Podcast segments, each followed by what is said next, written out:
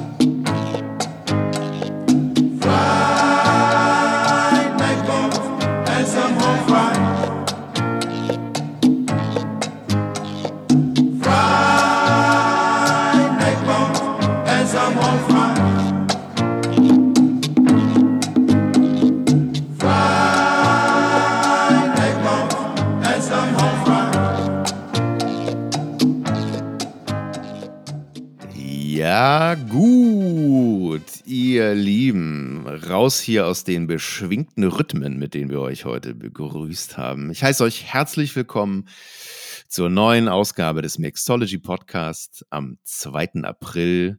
Wir werden sehen, ob er jetzt richtig da ist oder nicht, der, der alte blöde Frühling. Aber wir freuen uns, dass ihr bei uns seid. Und es wartet ähm, gewissermaßen eine besondere Folge auf euch. Wir haben einen speziellen Gast, äh, wie er eben ja schon anmoderiert worden ist. Und diesen Gast begrüße ich wie immer selbstverständlich nicht alleine, sondern gemeinsam mit einem Mann, der auf den Punkt immer rhythmisch drauf ist, aber bisschen laid back dabei. Er hat einen wahnsinnigen Groove, äh, immer smooth. Er ist quasi der Questlove der deutschen Barszene. Hier ist für euch Gabriel Daun. Ich werde übrigens, äh, äh, kleiner Funfact, mit dem Alter immer rhythmischer. Ist das mir, Ja, ist mir aufgefallen. Ich hatte tatsächlich eine steife Hüfte so mit Mitte 20 und das hat sich auch in meinen Mitte 30ern noch nicht so richtig. Ich meine, du wirst jetzt ein. Dancer, oder? Ja, weiß ich nicht, ob es dafür nicht zu spät ist, aber ich bin schon, ja, bin mittlerweile recht geschmeidig, ja, bin mittlerweile ganz gut darin, die, das Becken kreisen zu lassen, sage ich mal. Wenn Starker ich, Typ. Wenn ich in Stimmung bin, schön dich zu sehen, Nils. Ein wunderschön. Guten Abend, darf ich heute ausnahmsweise mal wieder sagen. Ja, richtig. Wir haben uns einen Brudi-Abend gegönnt, ja. Ja, es ist bereits dunkel draußen, während wir aufnehmen. Das ist ja auch nicht so äh, Usus, sage ich mal. Geneigte Hörer, eingefleischte Kenner, Konnoisseure unseres Podcasts wissen, dass wir meistens nicht in den frühen Morgenstunden, aber ich sag mal im weitesten Sinne doch schon vormittags aufnehmen, in der Majorität aller Fälle. Ja, so fast, fast immer irgendwie in dem Zeitfenster, in dem man angeblich die äh, besten sensorischen Fähigkeiten hat. Wird ja oft gesagt, genau.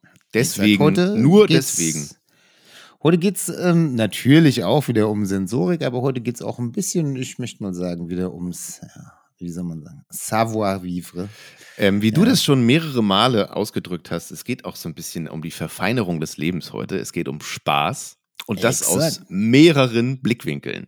Wen haben wir zu Gast?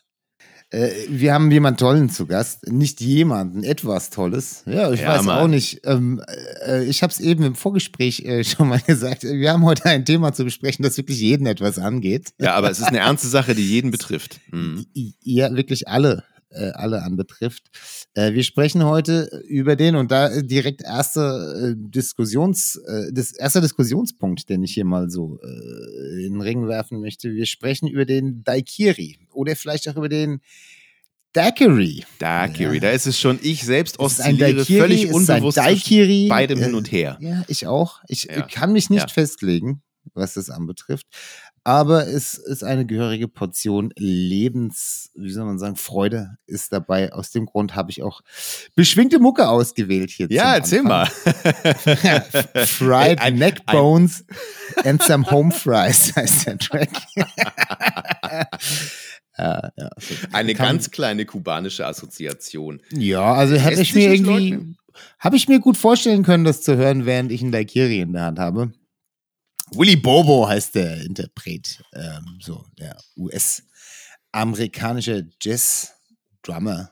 Nicht zu verwechseln mit Miss Mary Bobo. Sehr richtig. Die äh, hat nämlich in Lynchburg, Tennessee gewohnt. Ja, äh, bei der waren wir auch schon mal essen. Beziehungsweise. Haben wir schon mal frittierte Stammhaus. Okra gegessen, genau. Absolut. Und dazu Sweet Tea getrunken.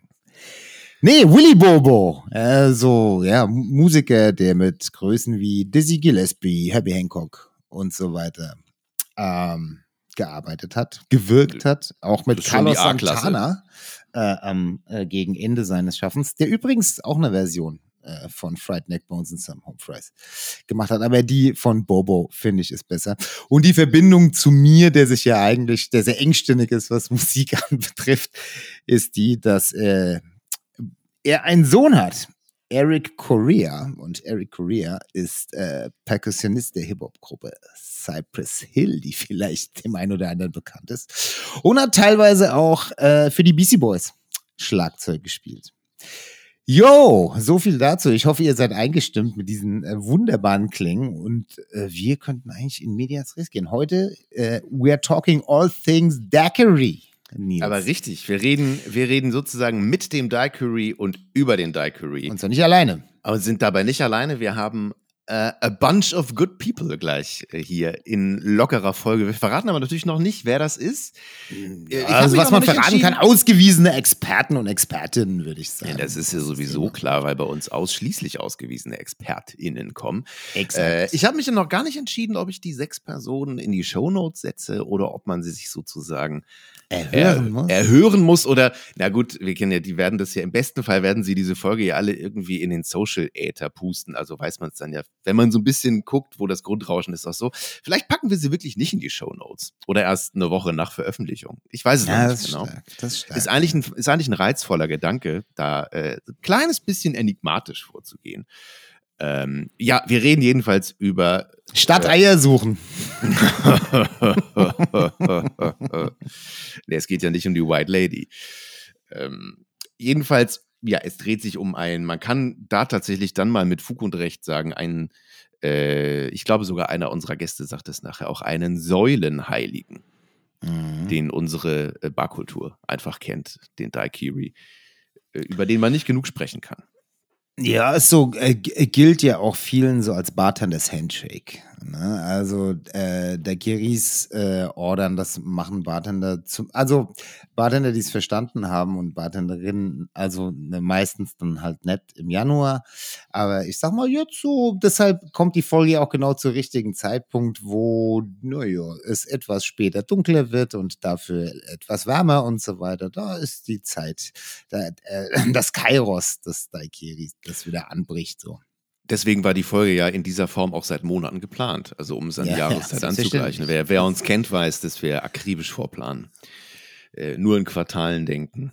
Anders können wir gar nicht. Wenn das reicht. Äh, ja, wie du sagst, Bartenders Handshake und äh, ich setze einfach mal an, äh, für mich tatsächlich auch ein ganz formativer Drink äh, sozusagen in meiner Bartender-Werdung.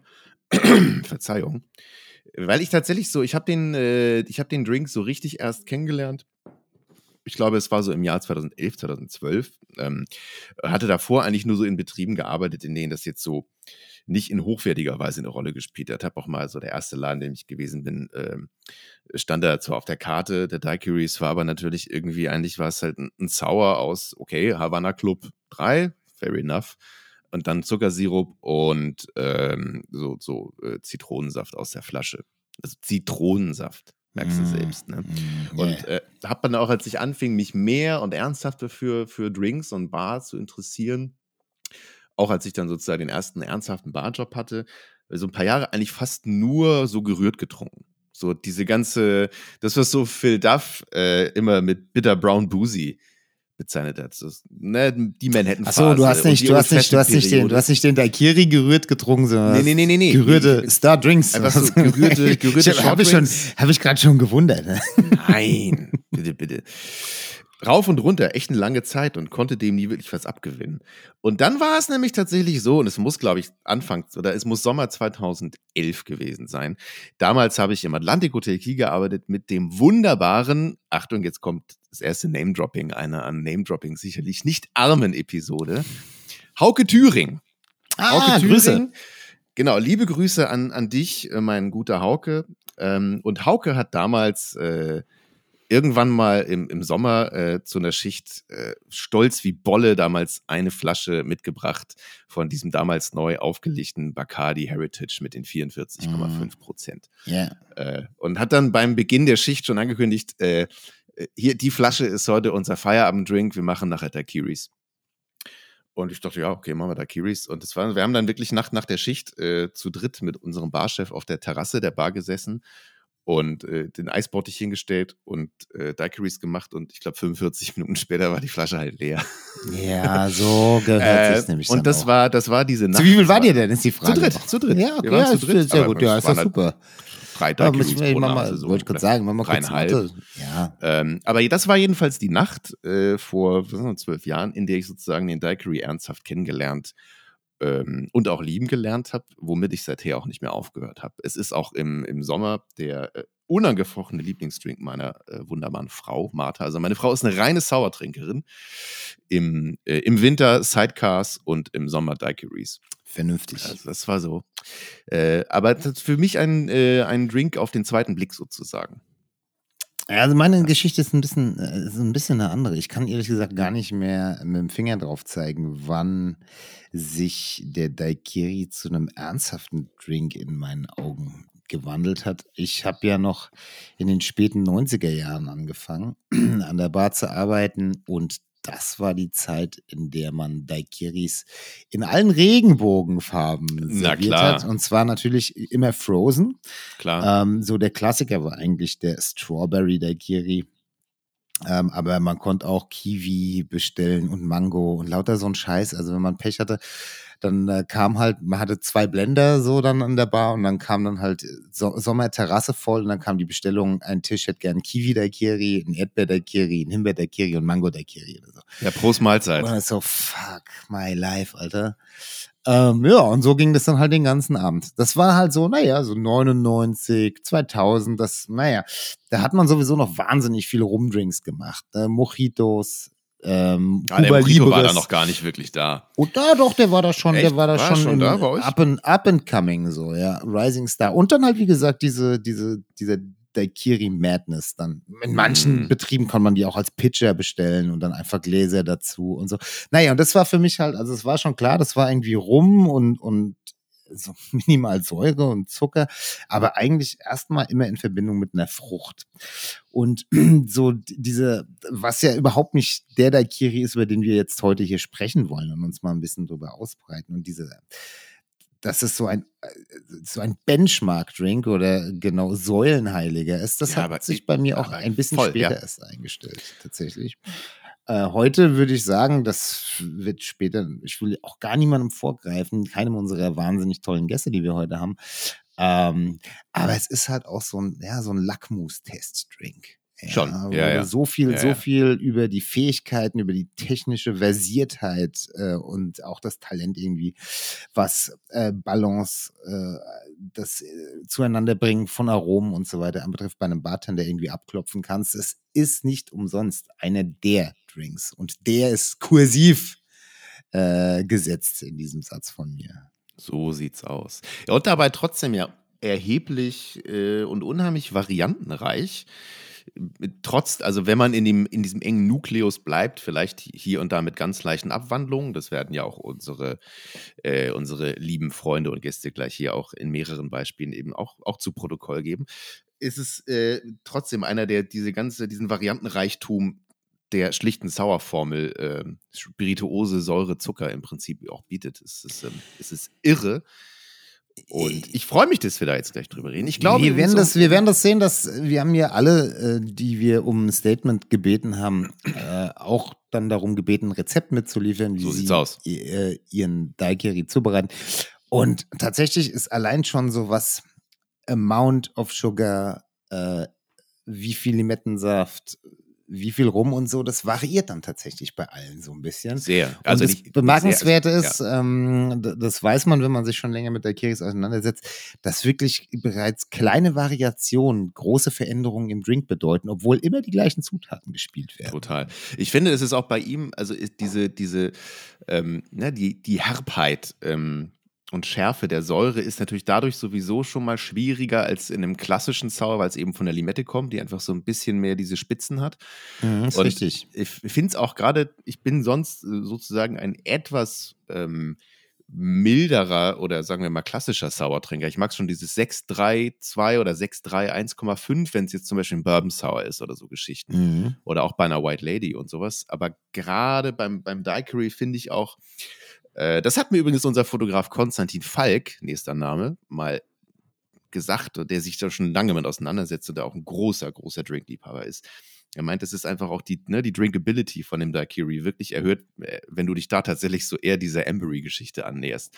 Dem Rum richtig viel Fläche geben und nur ganz, ganz wenig Säure Das ist zum, richtig. zum, zum Auflockern und Aufschließen, Das richtig. dass sie eben nicht zu hart am Gaumen sitzt. Ne? Und trotzdem ist es kein alkoholisches Getränk. Ja, und auch, auch das, Ja, merkt, man, merkt man dann je nach Trinkgeschwindigkeit früher oder später. Daiquiri und Rum Sour sind auch nicht das gleiche. Also wenn Nein, nein, man einen Rum nein. Sour bestellt, bekommt man was anderes als ein Daiquiri. Wenn jemand zu mir käme und einen Rum Sour bestellt, dann würde dieses 632 relativ sinnig dann irgendwie wieder sein. Das geht so in Richtung Rum Sour und Daiquiri. Auch wenn es die gleichen Zutaten sind und auf den ersten Blick äh, eigentlich der gleiche Drink sein mag, ist es nicht der gleiche Drink. So ist es, ja, Daiquiri ja. hat, hat äh, folgt eigenen Gesetzen. Also er funktioniert auf dem Papier wie ein Sour, aber eben nicht, nicht äh, in real life. Exakt. Na, Ein Daiquiri ist ein Daiquiri. ist ein Daiquiri. Exakt. So. Jetzt haben wir hier schon wieder eine Viertelstunde voll meandert. Darüber gesprochen, dass tolle Leute zu uns kommen und sie kommen und kommen und kommen nicht, weil wir uns wieder mit uns selbst beschäftigen. Die beiden. Sollen wir den Eierköpfe. ersten mal, Ja, sollen wir den genau. ersten einfach mal zu Wort kommen lassen? Oder also wir müssen äh, vielleicht ganz kurz, wir müssen, wir haben nur Experten hier an den äh, vor den Geräten sitzen, so wir müssen nicht erklären, woraus ein der Kiri besteht jetzt nochmal so für die ganz Blöden zu mitschreiben oder Nee, so. da machen wir jetzt einfach, und ich meine das wirklich nicht überheblich oder arrogantes, äh, sondern aufrichtiges Community Management. Ähm, wenn Leute unter den Hörerinnen sein sollten, die tatsächlich nicht wissen, woraus sich ein Daiquiri in seinen Grundzutaten zusammensetzt, dann schreibt uns doch bitte einfach entweder an Gabriel Down oder Rage Against the Machine, am besten über Instagram. Yay. Und dann beantw beantworten wir euch die Frage schneller als ChatGPT es jemals könnte. und auch und auch fehlerlose. Und fehlerloser, so sieht es nämlich aus. Äh, man muss dazu noch sagen, also die Leute, die jetzt gleich sozusagen hier ähm, ihren Daiquiri quasi präsentieren, also wir reden jetzt nicht mit denen. Wir haben jeden dieser Leute, die wir alle als gute Freunde und oder Kollegen bezeichnen, gebeten, uns jeweils in einem kleinen Statement quasi ihren Daiquiri und ihren kleinen Bezug dazu zu erzählen. Und es sind tatsächlich, ohne dass wir das irgendwie gesteuert hätten, wirklich sechs doch immer kleine unterschiedliche Drinks, andere Herangehensweisen, anderes Verständnis für den Drink. Und ich glaube, wir werden viel Spaß haben, äh, einfach jeweils gleich auf jeden von diesen Menschen kurz einzugehen. Wollen wir mit dem ersten Mal beginnen? Wir wollen mit dem ersten beginnen, den du ne- eingeladen hast. Ja, den habe ich eingeladen. Äh, meiner Meinung nach äh, wirklich ein ausgewiesener Daiquiri-Experte. Äh, lieber Kollege, der bei uns in Frankfurt im Chicago Williams arbeitet. Viele von euch kennen ihn natürlich. Die Rede ist von niemand Geringerem als unserem guten Freund Lars Bender. Say what? Glück auf. Aha, aha, aha. Also, Gabriel D. aus MZ fragt, was kannst du mir zum Daikiri erzählen? Hm, gute Frage. Da wir im Podcast sind, würde ich einfach mal sagen, wir machen die großen drei, definiert von Lars Bender. Das bin ich. Auf der 3 hm, würde ich den Santa Marta setzen. Eine sehr schöne Daiquiri-Variante. Einfach ein klassischer Daiquiri mit so einem Schnuff Kirschbrand drin. Sehr lecker, geshaked, straight up. Immer geil. Dann Platz 2 würde ich sagen, Oh, ist Floridita Daiquiri. Am besten schmeckt er natürlich direkt an der Bar in Havanna, in der Floridita. Wahnsinnsort, da so durchgehend, keine Ahnung, 5, 6 Hamilton Beach Blender und die Leute da schütten einfach rum Limettensaft und Zucker wahllos in die Blender rein und so ein kleines bisschen Luxardo Maraschino und das geht immer genau auf mit den 70 äh, Cocktailschalen, die die aufgestellt haben. Das Wichtigste dabei ist, man muss den durch so einen abgeschnittenen Plastikstrohhalm trinken. Äh, dann hat man unten ein bisschen Flüssigkeit und das kühlt nochmal richtig runter und ist super erfrischend, gerade bei den Temperaturen, die man in Havanna so üblicherweise hat. Sehr geil, tolle Experience, aber irgendwie in Deutschland noch nie so geil geschmeckt wie äh, da vor Ort, aber top drin, Drink auf jeden Fall. Und dann Platz 1, klassischer Daiquiri. Ähm, bei uns machen wir es gerne so, wir nehmen 50 Ml weißen oder leicht gelagerten Rum, 20 Ml frischen Limettensaft und 15 Ml Rohrzuckersirup, shaken das Ganze und dann Fine Strain. In eine Coupette, ohne Deko, direkt trinken, drei Schlücke, yummy. Ähm, beim Rum gebe ich gerne noch, ähm, mache ich so einen kleinen Blend aus 40 Milliliter, halt wie gesagt, äh, weißen oder leicht gelagerten Rum und dann noch so ein kleines bisschen 10 Milliliter, so ein Overproof Rum. Dann nehme ich gerne irgendwie Tiki Lovers, äh, das bringt noch so ein bisschen Funk mit rein. Ziemlich geil und ja, mehr brauchst du für mich eigentlich auch gar nicht. Ja, soweit. Viel Spaß und bis bald, mein Lieber. Ich möchte direkt mal meinen ersten, meine erste kleine Perle hervorheben. Einen Schluff Kirschbrand. Kleinen Schluff. Kirsch, Kirschbrand, not bad. Übrigens Santa Marta tatsächlich. Wir müssen, also gibt es ein paar Sachen, die Lars gesagt hat. Davon abgesehen, dass ich ihn wirklich für einen wahnsinnig witzigen Typen halte. wie er gerade eben mal wieder beeindruckend äh, demonstriert hat. Ähm, Santa Marta. Äh, Daikiri mit genau so einem kleinen Barlöffel Kirschbrand obendrauf ist wirklich ein Wahnsinnsgetränk, Leute. Ey, Dazu werden wir nachher noch Kohärenz herstellen. Absolut, absolut. Und das ist wirklich, also das ist schon mal weit vorne. Ähm, aber noch viel wichtiger, ähm, äh, was Lars gesagt hat, Floridita Daikiri. Ne? Ja. Genau, und die Dinger, die kommen ja immer Frozen. Ich habe eben schon mal Frozen Daikiri gesagt, äh, als ich so von, von meinen äh, Wurzeln sozusagen oder meinen Anfängen, äh, den Daikiri betreffend gesprochen habe. Es ist tatsächlich so, ich habe das immer für völlig Banane und beknackt gehalten danach so, ne? Also so, als ich, hm, weiß nicht, so die Adoleszenzjahre hinter mir hatte und dann äh, verstanden habe, was ein richtiger Daikiri ist, und so habe ich immer so naserümpfend auf Frozen Daikiris geguckt. Bis ich dann irgendwann mal in Havanna auf äh, in der Rooftop-Bar gesessen habe und es war noch heiß, es war so ein Nachmittag, äh, die Hitze flirrte noch so, ich saß damals mit äh, Lukas Motesek und äh, Philipp Bischof da und wir haben Frozen Mulatta Daiquiris getrunken. Mhm. Und das war das erste Mal, dass ich das Prinzip eines Frozen Daiquiris verstanden habe. Denn man unterhält sich und so alle 50 bis äh, 65 Sekunden hat sich unten genau so viel äh, Flüssigkeit gebildet aus diesem Gefrorenen, dass man das mit diesem Trinkhalm wieder raussaugen kann. Ein eiskalter Schluck. Ja. Das ist echt so, wie, wie Lars das gerade gesagt hat, oder? Es ist genau so. Ja. Und das habe Floridita, Floridita, der Kirima davon ab von dieser Spur Maraschino, die da auch durchaus Sinn ergibt, so wenn man ja, das macht. Ja, die passt gut. Ist ja auch ein äh, Schluff Kirsche, wenn man so will. Ist auch ein Schluff Kirsche, wenn man so möchte. Ist es wirklich so, das ist aber auch ein Getränk für den Hochsommer oder halt für eine karibische Insel. Äh, wenn das, äh, ohne jetzt irgendjemandem zu nahe treten zu wollen, aber wenn das im Oktober in Bielefeld getrunken wird, ist es viel am Platz. Ja, ja, das stimmt schon. Ja, so es ist ja auch gar nicht, gar nicht schlimm zu sagen, dass bestimmte Drinks sozusagen ihren jahreszeitlichen Höhepunkt irgendwo haben. Oder in irgendwelchen Umgebungen. Gerade wie, wie Lars ja auch sagt, wenn man dann auch tatsächlich, wenn es nicht nur einfach Hochsommer ist, sondern wenn man wirklich äh, auf Kuba sich aufhält, wir alle wissen es, bestimmte Dinge schmecken einfach an bestimmten Orten oder auch wenn man sich in diesem Sonderzustand namens Urlaub befindet, einfach nochmal wieder besser. Ja, und das Verrückte in der Floridita ist, ich meine, das ist schon sehr, sehr touristisch. Ja, wenn du da drin Ja. stehst, dann kommt halt der nächste Reisebus vorgefahren. Der spuckt dann da halt irgendwie so, so eine 35-köpfige Touristengruppe auf, äh, auf aufs Pflaster. Die taumeln dann da alle rein, bestellen sich halt ein so ein Ding, machen mit der äh, Bronzestatue von Hemingway, der da halt immer seine Daiquiris verzehrt hat, nachdem er aus der Bodeguita del Medio getaumelt kam, wo er halt schon äh, eine ordentliche Menge Mojitos geladen hatte vorher.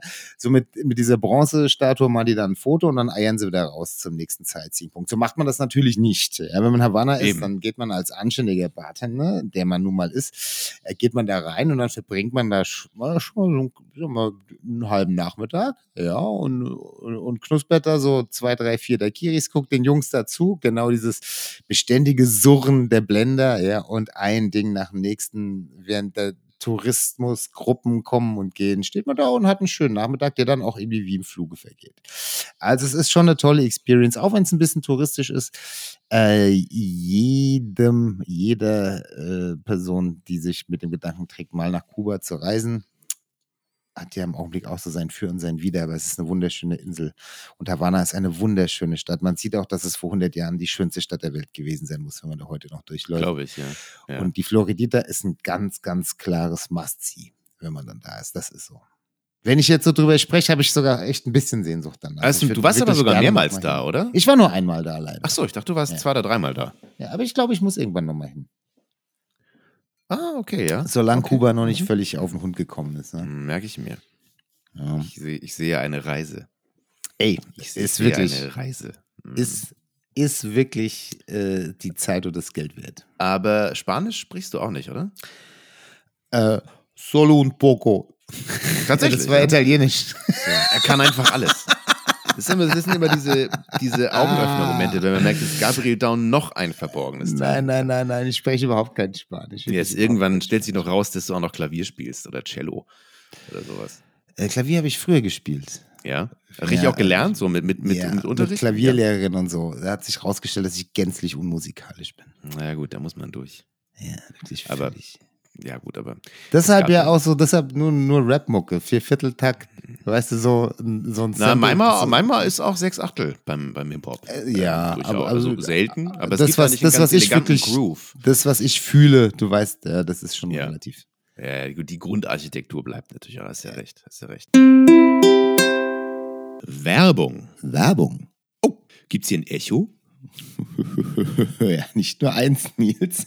Ein guter Barabend halt ja manchmal lange nach. Also in der Erinnerung meine ich natürlich. Und da gibt es passenderweise jetzt eine brandneue Serie von Zwieselglas als Barserie, nämlich die Echo-Serie. aber sowas von brandneu, fast noch zu brandneu für ein Echo.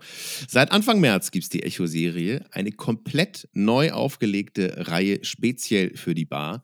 Insgesamt elf verschiedene Modelle und Gläser für jeden erdenklichen Zweck in jeder guten Bar. Ja, schöne Kombination äh, aus einerseits sehr klassischer, klarer Linienführung, äh, die dann aber so durch dieses Schallwellenmuster, das am Boden ist, sehr schön gebrochen wird, finde ich. Genau, muss man sich angucken. Äh, wirkt, finde ich, vor allem bei den Modellen mit dem dickeren Boden sehr schön. Ich sehe hier den Tumbler und ah, darin so diesen knackigen, äh, wuchtigen Old Fashioned, das kann ich mir richtig gut vorstellen. Also, ihr Lieben im Publikum, wenn ihr zu den aller, allerersten gehören wollt, die ihren Gästen ein paar Drinks in der Echo-Serie kredenzen, dann schaut jetzt unbedingt sofort auf zwiesel-glas.com. Guckt mal, was euch am besten gefällt und gönnt euch mit dem natürlich auch hier gültigen Rabattcode Zwieselmixology15 einen saftigen Rabatt von 15% auf zwiesel-glas.com.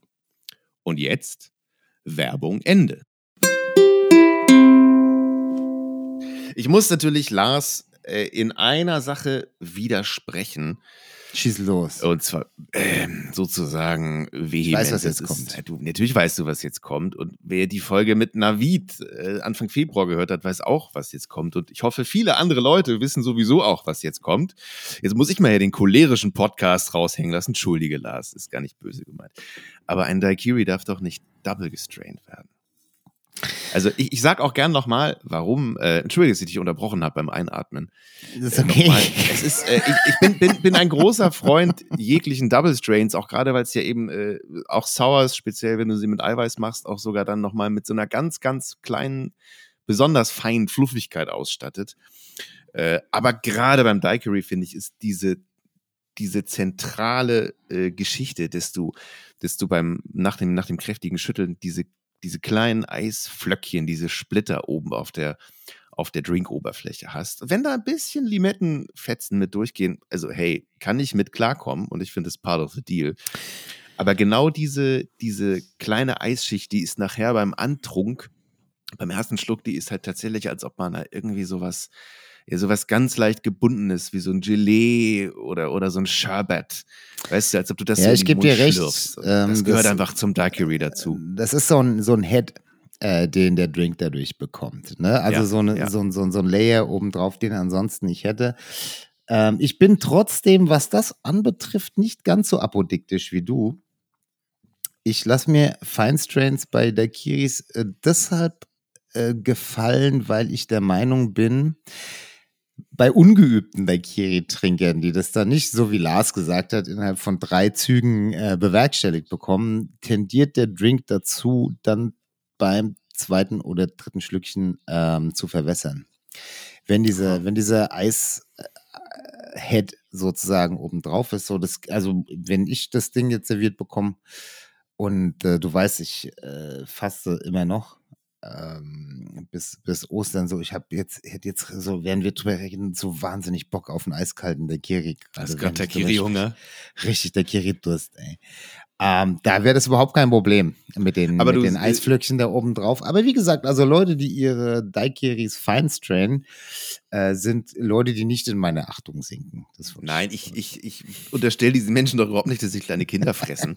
Und äh, wenn mir jemand, dem ich ansehe, dass er, dass er den Daiquiri mit Hingabe und Liebe und äh, Fürsorge zubereitet hat und ihn mir dann double gestrained hinstellt, bin ich der allerletzte Mensch, der da böses Blut sät oder diesen Drink zurückgehen lässt oder später eine böse Google-Bewertung mit einem Stern gibt.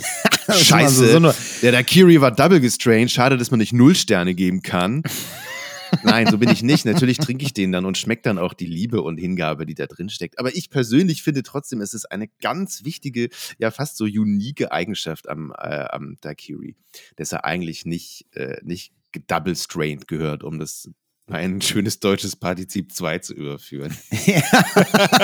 Ja. Aber apropos Fasten, du siehst, ich, ich ähm, habe mich solidarisiert.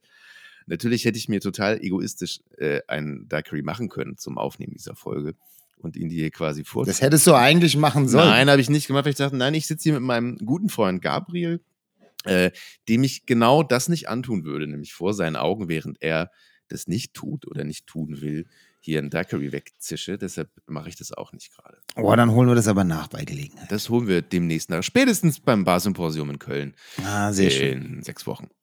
Ähm, ich glaube aber tatsächlich, damit es hier kein äh, Überlängenfilm wird. Lass uns äh, Wir, voranschreiten. wir können weiter steppen und ich will ihn auch gar nicht lange ankündigen, denn er ist äh, jenen HörerInnen, die uns schon quasi äh, from scratch verfolgen und auch sonst vielen Leuten aus unserer Branche natürlich ein Begriff.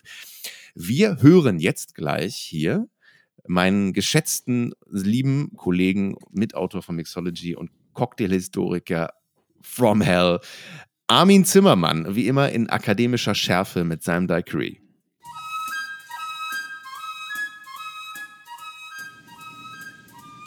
Hallo ihr Lieben, ich freue mich, dass ich mit euch meine Daiquiri-Rezepturen teilen darf. Meine erste ist ganz traditionell 70 Milliliter dreijähriger kubanischer Rum, 30 Milliliter Limettensaft, 20 Milliliter 2 zu 1 Zuckersirup. Die Menge des Zuckers muss man gegebenenfalls abhängig von den Limetten leicht anpassen. Das Ganze wird geschüttelt und in ein Glas abgeseilt. Dies ist jedoch nicht die Rezeptur von Jennings Cox, dem mutmaßlichen Erfinder des Daiquiris, denn seine Rezeptur ist ein Punsch. Sie enthält mehr Wasser und weniger Säure. Meine Version dieser Rezeptur besteht aus 70 Milliliter dreijährigem kubanischen Rum, 10 Milliliter Limettensaft, 6,25 Milliliter 2 zu 1 Zuckersirup, das sind 1,25 Teelöffel und 40 Milliliter Wasser. Das Ganze wird geschüttelt und dann in ein Collins-Glas mit vier Eiswürfeln abgeseit. Original ist geschabtes Eis zu verwenden, aber als Collins serviert ist es eine gute Alternative. Bei heißem Wetter gefällt mir die Punschversion besser. Sie ist erfrischender, weniger alkoholreich und vor allem kann man aufgrund der reduzierten Säure viel mehr davon trinken. Es ist ein richtig erfrischender Punsch. Viel Spaß euch noch bei der Daiquiri-Exegese. Ich freue mich schon davon zu hören. Tschüss! Vielen Dank, lieber Armin. Mir war klar, es gibt hier nicht ein Rezept und mir war auch klar, es gibt natürlich sozusagen den Rekurs auf Jennings Cox und den Daiquiri im Prinzip noch als Punch. Äh, und an wen soll ich das Thema nicht übergeben, wenn es um Punches geht, äh, wenn du doch hier sitzt? Also Gabriel, was sagst du dazu? Ich hab, muss Ja. tatsächlich sagen, ich habe ich hab diesen Daiquiri Punch in dem Sinn, also der Form noch nie getrunken. Ähm, ich habe ihn auch noch nie in der Form zubereitet. Es ist aber auch ähm, kein Punch im eigentlichen Sinne, als dass man äh, das Ding wirklich irgendwie so Communal Drinking mäßig an einem Tisch äh, zu sich nimmt, ne? sondern Nee. das war wirklich in der sirrenden Mittagshitze äh, auf Kuba. Also äh, Jennings Cox, äh, Jennings Stockton Cox war ein Amerikaner, der Minenarbeiten auf Genau. Kuba beaufsichtigte. Und zwar an einem, in der Nähe eines Örtchens, das Daiquiri oder Daiquiri äh, hieß, daher auch der Name. Und es gibt so verschiedene ähm, Geschichten, wie dieser Drink zustande gekommen ist. Einmal, dass ihm der Gin ausgegangen ist und er dann nur noch rum hatte und Leute zu Gast, Amerikaner oder so, und denen dann schnell mit Limette und Zucker, was ihm so zur Verfügung stand, irgendwie den Rum kaschieren wollte.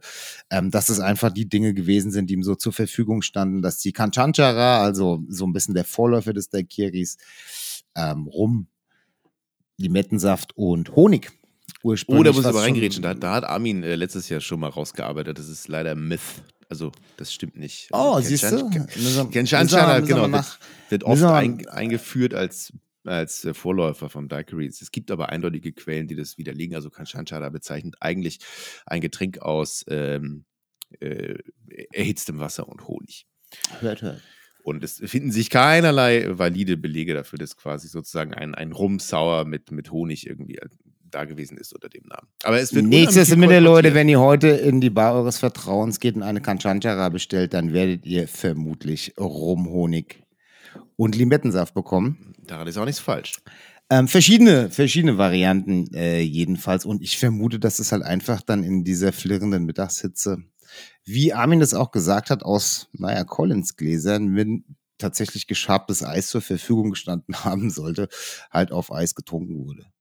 Top-Durstlöscher, da geht die Arbeit gleich doppelt so schnell in der Mine von der Hand ähm, danach. So. Ja, wobei ich jetzt mal äh, voraussetze, dass Jennings Cox sich jetzt selbst nicht unbedingt harter körperlicher Arbeit. Nö, das ist ein Ingenieur, das ist ein Ingenieur Genau. gewesen. Nichtsdestominder hört man halt immer davon, dass irgendwie Minenarbeiter, die beim Trinken beobachtet wurden oder so, da zumindest zur Inspiration dienten. So richtig kann man es nicht mehr sagen. Wir kennen nur diesen Tagebucheintrag von ihm. Das muss ja irgendwo so zur Jahrhundertwende gewesen sein. Ziemlich genau, 98, 1900, irgendwie sowas. Werbung. Hey, eine der schönsten Sachen an den Mixology Bar Awards jedes Jahr im Herbst sind natürlich die wunderbaren schwarzen Glastrophäen aus dem Hause Zwieselglas. True That sehe ich genauso. Deshalb ist Zwiesel auch unser Exklusivpartner hier in unserem Podcast. Und das ist auch gut so. Damit das aber vor allen Dingen, liebe Hörerinnen und Hörer, euch zugutekommt, gibt es ab sofort im Zwiesel Online-Shop für euch, Gabriel sagt es euch, einen Rabattcode. Hey, wir haben einen Rabattcode. Es gibt für unser Publikum bei zwiesel-glas.com einen Rabattcode, der lautet Zwiesel Mixology 15, also am Ende 1 und 5. Und der gilt ab sofort bis März für das gesamte Sortiment im Zwiesel Online Shop. Also, wenn eure Homebar gerade eine kleine Auffrischung vertragen könnte, Gabriel, dann schaut mal mal. Ja, äh, satte 15% gibt's. Ähm, schau doch mal rum. So sieht's aus. Spaß auf, beim Einkaufen. Auf zwiesel-glas.com. Viel Spaß. Und jetzt Werbung Ende. ich glaube, das erste Mal schriftlich fixiert, dann in einem Cocktailbuch, ist der Drink bei Jacques Straub. Ja, äh, Drinks. Auch. Mhm. Äh, 1914 äh, ist das erschienen ähm, bei Basil Woon, dann in When It's Cocktail Time in Cuba von 1928, der verbreitet sich dann schon so richtig. Bei Straub ist der, äh, ist der Daikiri noch falsch geschrieben mit G statt Q und so weiter. Ähm, Ehrlich? Ja, ja, Daiguiri steht da, steht da noch. ähm, und in Basil Woons Buch ist dann wirklich schon eine, also der, so ein, kein Kapitel, aber da berichtet er so ein bisschen über Ja, die okay. Genese Ja. des Drinks und so weiter. Und naja, ich würde jetzt mal sagen, so seit 100 Jahren ist er dann wirklich so richtig im Genau. kollektiven Bewusstsein irgendwie Und, angekommen. und ja dann später auch äh, einer der sechs Basic Cocktails geworden bei äh, Ambery. Mhm. Und ähm, was auch vielleicht jetzt an der Stelle mal angemerkt werden könnte, was Armin ja auch bemerkt, ähm, eigentlich nur in einem Nebensatz so, aber das ist dann doch irgendwie wichtig. Ein Daikiri, deshalb auch, was ich vorhin schon meinte, mit ein Daikiri ist kein Rum sauer. Wir sprechen erstens immer von einem ja, kubanischen Rum oder zumindest mal einem Rum kubanischer Stilistik. Ja, Stilistik ist schon wichtig, ne? Ja, also so das, was man so vielleicht fr früher so Spanish, Spanish-Style Rum genannt hat. Und auch wirklich ungelagert oder minimal gelagert. Ja, also man Ja, macht ja. einfach keine Daiquiris mit zwölf Jahre alten Rums oder so. Das ist äh, ein Missverständnis. Auch das ist kein meinst Nee, dann ist es halt auch wieder ein, eigentlich ein Rumsauer. Also auch wenn man da, auch wenn man das, wenn man die Ratio quasi vom Daiquiri transportiert. Genau. Und übrigens, was mir noch, was mir noch einfällt, ähm, so, wenn man so Daikiri als Punch liest, ist dann natürlich auch irgendwie das eine ein bisschen abgespeckte äh, Version eines El Drake äh, Punches irgendwie so, ne? Also was man ja so als Mojito-Vorläufer sehen könnte mit Aguardiente und äh, Minze und Limette und Zucker und so weiter, ist das eigentlich so ein bisschen die runter reduzierte Version dessen. Ja, stimmt. Also wenn jetzt, äh, Kanchanja, hast du mich ja, hast du mich ja gleich hier abge, abgewiegelt, ja, abgekanzelt, als ich das angeführt habe. Abgearmint. Ja, aber vielleicht dann, vielleicht dann äh, äh, Drake, äh, irgendwie sowas in der Art. Das ist jetzt aber mal, das habe ich jetzt nicht recherchiert, das fällt mir jetzt gerade so ein, da plapper ich jetzt so vor mich hin. Ja. Nee, das sind Mutmaßungen. Aber auch die Absolut. müssen ja erlaubt sein, wenn sie als solche.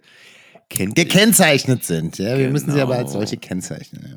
Und das machen wir ja auch. Die Mühe sparen wir uns nicht. Ja, das war so, ich würde sagen, die, ein bisschen der kurze historische Exkurs, sozusagen. Damit wir mal darüber gesprochen haben, wo das eigentlich Mhm. herkommt, genau.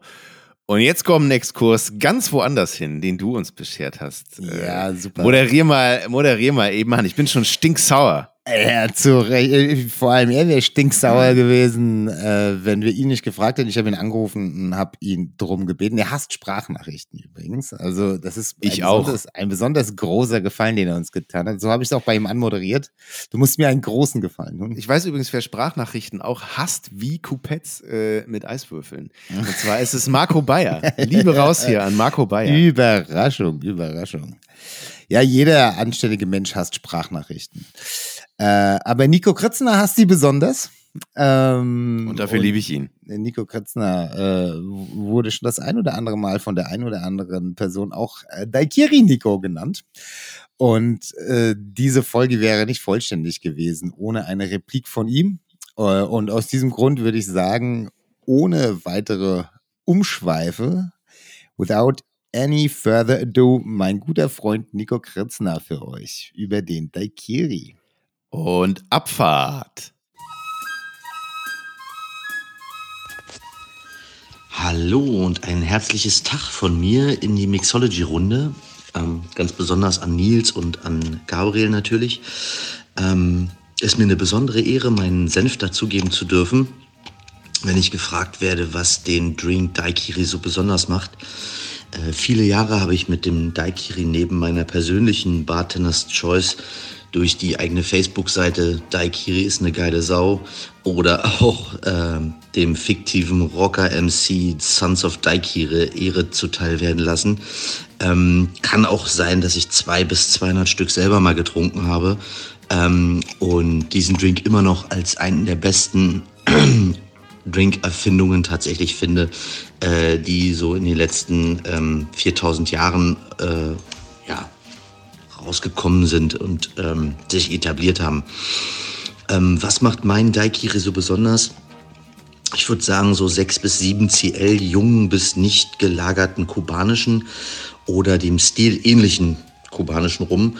Ähm, 3 CL frischer Limettensaft, äh, soft gepresst, also gently squeezed, dass nicht allzu viel Bitterstoffe mit ähm, aus der Schale mit rauskommen. Und ähm, eben kein Zuckersirup, sondern ich mache es mit äh, feinem brasilianischen weißen Rohrzucker und davon circa zwei leicht gehäufte Barlöffel auf den Drink, kommt immer auf den Limettensaft an. Ähm, à la Guarani wird jeder Barmann kennen den Zucker in den Shaker und den Rum und die Limette dazu. Alles leicht anrühren, bis der Zucker sich fast aufgelöst hat. Und dann erst trockenes Eis dazu und ein Hardshake. Obacht, äh, bitte nicht zu viel schütteln, sonst verwässert der Drink relativ schnell und die feinen Aromen der Limette ähm, gehen flöten einfach. Äh, wie Nils ja bereits erwähnte beim Name-Dropping mit Navid, Single Strain bitte in die vorgekühlte Kupette und äh, ja, den Drink halt reinschießen, ähm, damit er ordentlich kalt bleibt. Der erste Schluck soll so kalt sein, dass es einem die Blombe zieht. Äh, und der zweite, vielleicht drei Grad wärmer dann. Ähm, wenn man sich kurz drüber ausgetauscht hat, äh, da soll die Süße und der Rum dann ähm, Bock auf einen zweiten Drink machen. Weil der erste ist ja dann alle. Ähm, das ist mein Statement dazu. Ich wünsche euch ganz viel Spaß, vielleicht beim Nachmachen oder beim Trinken bei mir, wenn ich mal wieder äh, ja, die Möglichkeit habe, an einem feinen Brett zu stehen. Ähm, kommt vorbei, ich mache euch einen Daikiri. Bis baldi. Eigentlich kann man dazu jetzt gar nichts sagen. Ja, also doch, ich kann dazu auf jeden Fall was sagen. Und zwar, dass ich, was den Zucker anbetrifft, total dabei bin. Also Ich das auch. Ist auch meine, Witzig, ist auch ja, meine. Herangehensweise, ähm, Daiquiris zu machen, so wie Nico das gerade geschildert hat. Nicht mit Sirup, sondern tatsächlich mit so, ja, ähm, zwei, anderthalb, zwei, zweieinhalb, je nachdem, wie groß der Daiquiri da werden soll, ähm, Bar Spoons amorphen weißem Rohrzucker, der sich halt schon relativ schnell löst. Ne? Das Genau, den hab ich auch, ja. Zucker. Und ähm, den du aber einrührst, der tatsächlich so vorm Shaken erst so zu 75 Prozent aufgelöst ist. Den Rest erledigt verrückterweise der Shake. So, also es ist, und auch das macht was mit der Textur. Es ist was anderes, als Absolut. mit Sirup zu shaken. So. Ähm, bin ich ein, bin ich auch ein Fan. Plus, äh, auch das hat, Neil, äh, hat äh, Nico gesagt, äh, it has to be cold, colder, coldest. Ne? Er muss in die Plombe ziehen, ist genau richtig. es ist, es ist wie ein Martini-Cocktail. Ja, es muss einfach arschkalt sein. So richtig Ja, der kurz, Daiquiri muss kurz noch kälter vor, sein. Kurz vor Gehirnfrost, Mann. So muss es sein. Ja. Und dann bist du ungefähr da, wo du hin möchtest mit dem Ding. Ist übrigens auch witzigerweise ähm, natürlich wahrscheinlich der Tatsache geschuldet, dass man das halt äh, vor den Minen so gemacht hat. Natürlich auch wieder nah am Cox-Rezept irgendwie. Ne? Stimmt, Denn auch ja, Jennings Cox ja. macht das natürlich mit äh, Streuzucker in Anführungszeichen und nicht mit irgendeinem Sirup oder so.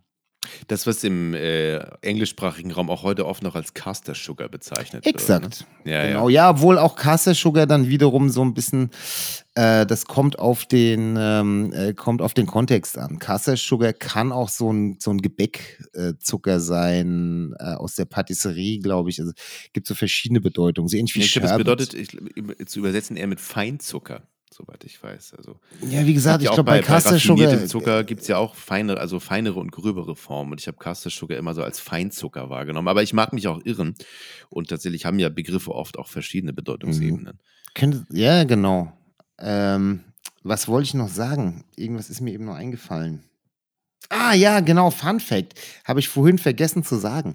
In dem äh, Jennings Cox Rezept, das man sich natürlich noch anschauen kann in seinem Tagebuch, spricht er fälschlicherweise vom Saft äh, of Six Lemons Genau. und nicht Mhm. Limes, was aber vermutlich jetzt einfach mal äh, der Tatsache geschuldet ist, dass für den dicken Jennings, der da immer im Dreiteiler äh, rumspaziert ist, dass eine Limette einfach nur eine grüne Zitrone gewesen ist, vermute ich jetzt einfach. Ähn, ähnlich hat tatsächlich auch Armin das mal zurückgefolgert. Er hat zurückgefolgert, dass äh, des Cox wahrscheinlich ähm, den spanischen Begriff Limon, der beides Ja, genau. bedeuten kann, sozusagen äh, anglisiert hat.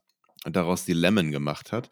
Wobei halt eben Limon im Spanischen beides bedeuten kann, also Zitrone oder Limette auf Kuba, aber im Prinzip nur Limetten wirklich wachsen und gedeihen.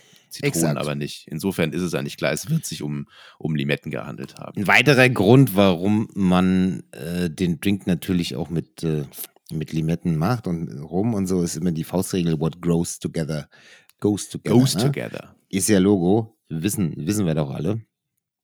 Ähm, ich, Ich bin der übrigens- Meinung, ja, nee, Entschuldigung. verzeih, nee, ich wollte dich nicht unterbrechen. Ich finde es äh, sowieso spannend, wollte ich sagen, jetzt du hast es schon sozusagen angerissen, dass Nico an mehreren Stellen auch tatsächlich auf die Limette als veritablen Akteur eingeht. Äh, wie man presst und äh, wie man shakt etc., wie man mit der Süße arbeitet, damit eben gerade auch dieses Jahr bei tollen Früchten auch wirklich einfach mega geile Limettenaroma einfach präsent und klar und crisp ist.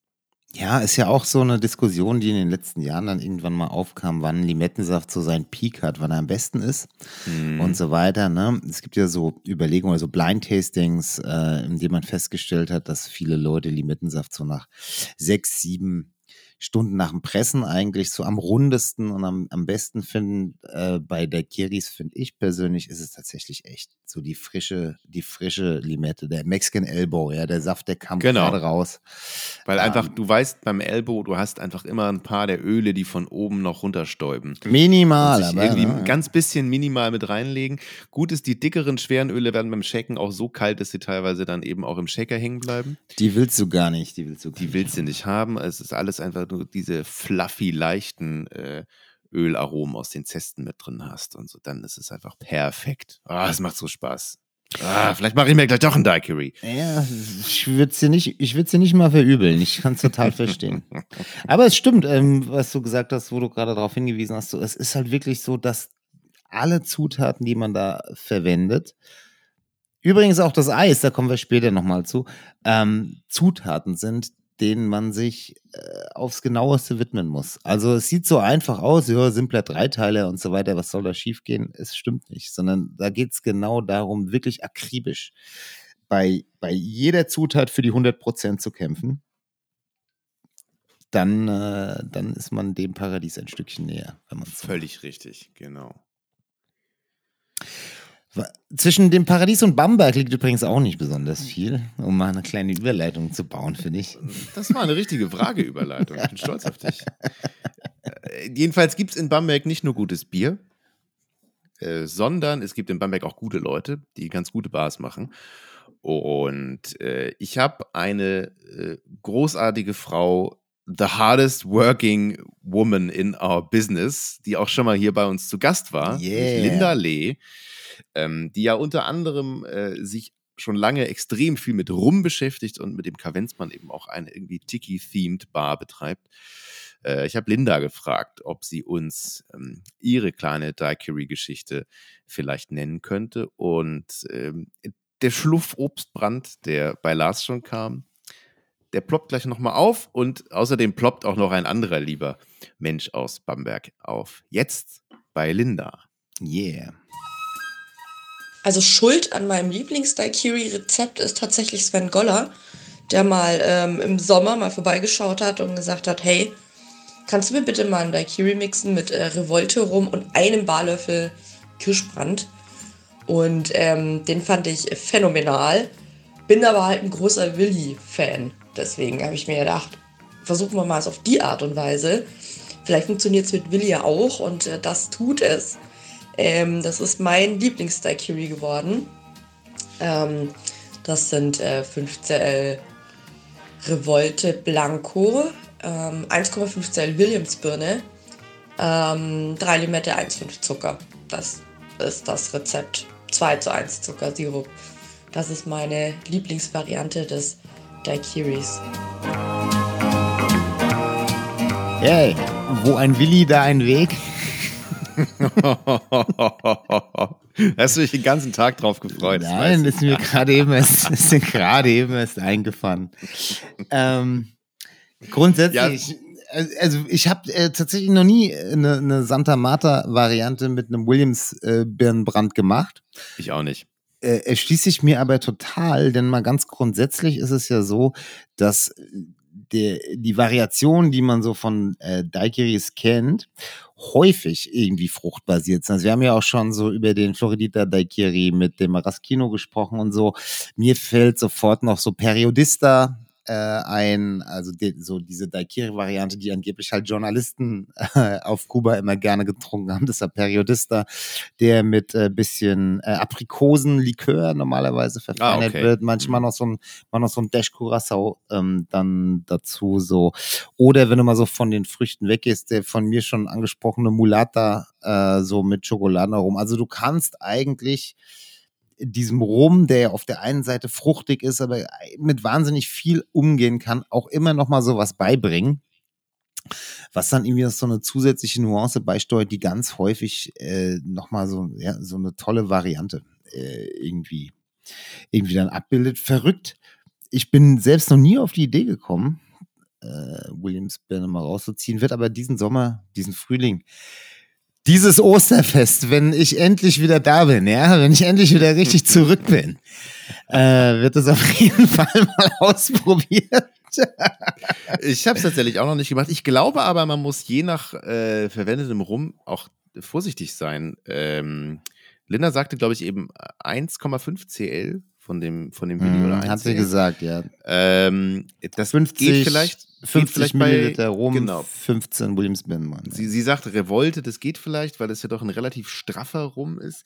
Ja, schon relativ fruchtig, ne? Genau, der ist auch relativ fruchtig, estrig, ähm, hat aber auch andere Kanten. Ich glaube, wenn man so einen vergleichsweise zarten Kubaner hat, in dem ja tatsächlich oft gerade so neben grasigen Tönen auch ähm, gerade so Kernobst oft auch schon mit anliegt. Ja. Äh, muss man vielleicht mit der Birne von, von Bisschen runtergehen. Rum, Rummarke zu Rummarke ein bisschen vorsichtiger Bisschen sein. es runtergehen. Also 15 sonst ist schon sehr, sehr bisschen viel sehr Birne, glaube ich, im Drink Ja. auch. Ja, Glaube ich genau. auch. Aber nichtsdestominder generell einfach eine geile Idee. Das ist ja die Magie des Obstbrands. Also das, was ich, das, was ich sagte, so bei der Santa Marta, das ist ja auch wirklich so ein, so ein zwei Drittel bis drei Viertel japanischer Barlöffelbrand, nur Mm, der dann oben so mm. auf den Drink gelayert wird im weitesten Sinne. Ja, also das ja, in ist Fachkreisen keine, auch Schluff genannt. ja, ein Schluff halt, genau. Ähm, kein, also äh, nicht, nicht was, was du quasi in, in den, ähm, in das Shaker-Tin reinjiggerst, so als Menge, sondern wirklich so was, was man aufbringt. Ja. Ja, So, ja, ein bisschen Glasur. mehr, also ja, ein bisschen mehr als ein Mist. Das ist kein, kein Sprüher so, das ist halt ein Schluff, genau. Ähm, und so würde ich mich da annähern. Ähm, tatsächlich auch mit einem Williams Brand oder einem anderen Mandarinengeist könnte ich mir noch geil vorstellen. Also gibt es, glaube ich, so verschiedene, verschiedene Dinge, die das. Die warme und fastenfreie Jahreszeit ist ja lang. Exakt. Ähm, es, biet, es bietet sich ja ein Füllhorn an Obstdestillaten an, die du da alle durchexerzieren Mal kannst. in Ich aller mach das Ruhe auch. anfangen und dann mal schauen, ja. Wir halten einfach den Sommer über unsere Hörerinnen und Hörer auf dem Gegen Laufenden. Ende des Sommers als kleine Serviceleistung werden wir unsere Top 3 vorstellen. So sieht's aus. Aber jeder. Ja, selbstverständlich. Wir haben was vor. Wir haben uns schon mal selbst paar Hausaufgaben aufgegeben. Ich sehe schon irgendeinen irgendein Schlauberger, der uns, äh, der uns dann Ende September vorhält, dass wir es vergessen haben. Aber wir vergessen es ja nicht. Nein, wir denken wirklich dran. Ja, wir werden Noch- wieder Vorlage treten. Noch bevor, bevor die nächsten Mixology Bar Awards und der nächste Bar-Konvent über die Bühne gehen, liefern wir das ab, versprochen. Okay. So, jetzt, jetzt äh, hängen wir voll drin. Jetzt gibt es kein Zurück noch, mehr. doch trotzdem haben wir gar nicht nochmal gesagt, vielen lieben Dank an Linda Ja, vielen Dank. für, äh, für deine charmante kleine Message. Ich hoffe, es geht euch gut in Bamberg. Ich hoffe, es macht Spaß im Kavenzmann jetzt, wo bald die warme Jahreszeit bei euch auf der schönen Terrasse anbricht. Grüße. Grüße. Und jetzt kommt ein äh, Mann, dessen Aufscheinen oder Auftreten hier bei uns mir unheimlich am Herzen liegt. Jetzt kommt nämlich Stefan Adrian. Yeah, Meister Adrian. Stefan Adrian ist der andere Mann hinter Mixology. Also Stefan ist mein lieber, freundschaftlich geschätzter, großartiger Kollege, der als Redakteur zusammen mit mir das Magazin plant, macht, anschiebt, erträgt. Je nachdem, äh, was die Tagesform gerade draus macht. Und ich weiß, dass Stefan äh, ein gewaltiger Daiquiri und Tea Punch und, und Rum-Fan ist. Und er war noch nie hier bei uns zu Gast und äh, er schreibt wunderschön, aber er ist total ungern auf Bühnen oder so. Und wenn irgendwo was moderiert werden muss, dann muss ich das immer machen. Aber hier ist Stefan jetzt nicht drumherum gekommen. Und jetzt bitte einmal Ton ab für meinen wunderbaren Partner Stefan Adrian und seine Version vom Daiquiri. Der Daiquiri. Ähm, ja, ich habe das meiste in meinem Leben mir autodidaktisch erschlossen. Das ist das Schreiben, den Job, den ich jetzt mache, sowie auch äh, die Bar, das Arbeiten als Bartender. Auch das ähm, habe ich mir einfach selber beigebracht, mehr oder weniger. Tatsächlich klassisch vieles davon mit der Schumannsbibel. Und da war auch dieser Drink drin. Und den habe ich ganz sicher nicht serviert, ähm, weil ich mir dachte, naja, äh, einen Drink mit Rum, Limette und, Zitro äh, und Zuckersirup. Okay, nochmal einen Drink mit Rum, Limette und Zuckersirup, das holt jetzt irgendwie keinen Hund hinterm Ofen hervor. Sprich, ich habe den Drink überhaupt nicht verstanden und ihn auch in seiner ganzen Größe und in seiner Historie äh, völlig verkannt. Das hat sich dann natürlich irgendwann geändert, als ich mich mehr und mehr damit beschäftigt habe und erkannt habe, ähm, ja, ich stehe hier eigentlich vor einem Säulenheiligen der Cocktailhistorie und so habe ich den halt auch mehr und mehr zum einen getrunken, serviert, ausprobiert und mir erschlossen. Und meine ja, Lieblingsrezeptur, die ist ähm, 6 bis 7 Cl Rum, davon ähm, zwei Drittel äh, weiß, also le leichter bzw. ungelagerter Rum, ähm, dann ein Drittel Rum Agricole, das muss unbedingt sein. Äh, das gibt dem Drink nochmal so eine entscheidende Fruchtnote, äh, so eine ähm, richtig gute, intensive. Zu viel davon ist auch nicht gut. Also die Variante, dass man den kompletten Daiquiri ähm, mit Rum Agricole macht, das ist mir ein bisschen zu fruchtbombenartig. Ähm, dann zweieinhalb Cl Limettensaft, Je nachdem können auch manchmal drei sein, hängt so ein bisschen von der Limette ab natürlich. Eineinhalb äh, Cl Zuckersirup. Und dann bin ich ein Freund der Sascha Petraske Shake Variante. Und zwar eben mit einem großen äh, Ice Cube das Ding ordentlich durchrocken im Shaker und ähm, ohne Sieb abseihen in, in das äh, natürlich vorgekühlte Glas, ähm, wo dann oben so eine kleine Eisschicht natürlich schwimmt und ähm, es ein absolut nicht stark verwässerter, kräftig knackiger, schon durchaus spitzer Drink ist, der sich wunderbar äh, trinken lässt, wenn es vor allem wärmer wird und den ich mir zu Hause mittlerweile ziemlich gerne mache. Ach, Stefan ist einfach so eine Granate. Da Hier. fällt mir als allererstes ein, ähm, weil er auf Petraske hinweist. Ja. Das wollte ich vorhin noch anbringen. Ähm, als du oder wir am Anfang über die irgendwie gefühlte Repopularisierung auch des Daiquiris gesprochen haben. Äh, Ich glaube damals tatsächlich ein bisschen beobachtet zu haben, dass äh, der traurige Tod ähm, von Sascha Petraske damals im Sommer 2015 ähm, ein kleines bisschen ähm, zu einer Wiederverbreitung beigetragen hat. Sicherlich nicht alleine, aber durchaus mit beigetragen hat zu der Wiederverbreitung vom Daiquiri.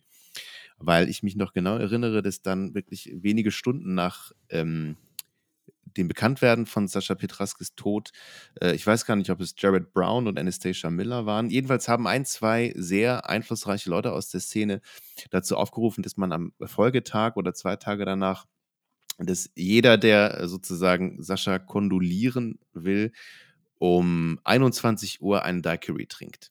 Aha. Äh, 21 Uhr war ähm, die Uhrzeit, zu der normalerweise das Milk and Honey in New York aufgemacht hat. Das ist eine geile Uhrzeit, um eine Bar zu öffnen. Ja, oder? Und der Daiquiri war, wie damals der Absender dieses Aufrufs eben schrieb, im Prinzip Saschas Lieblingsdrink oder einer von Saschas Lieblingsdrinks. Und das haben dann wirklich enorm viele Menschen gemacht.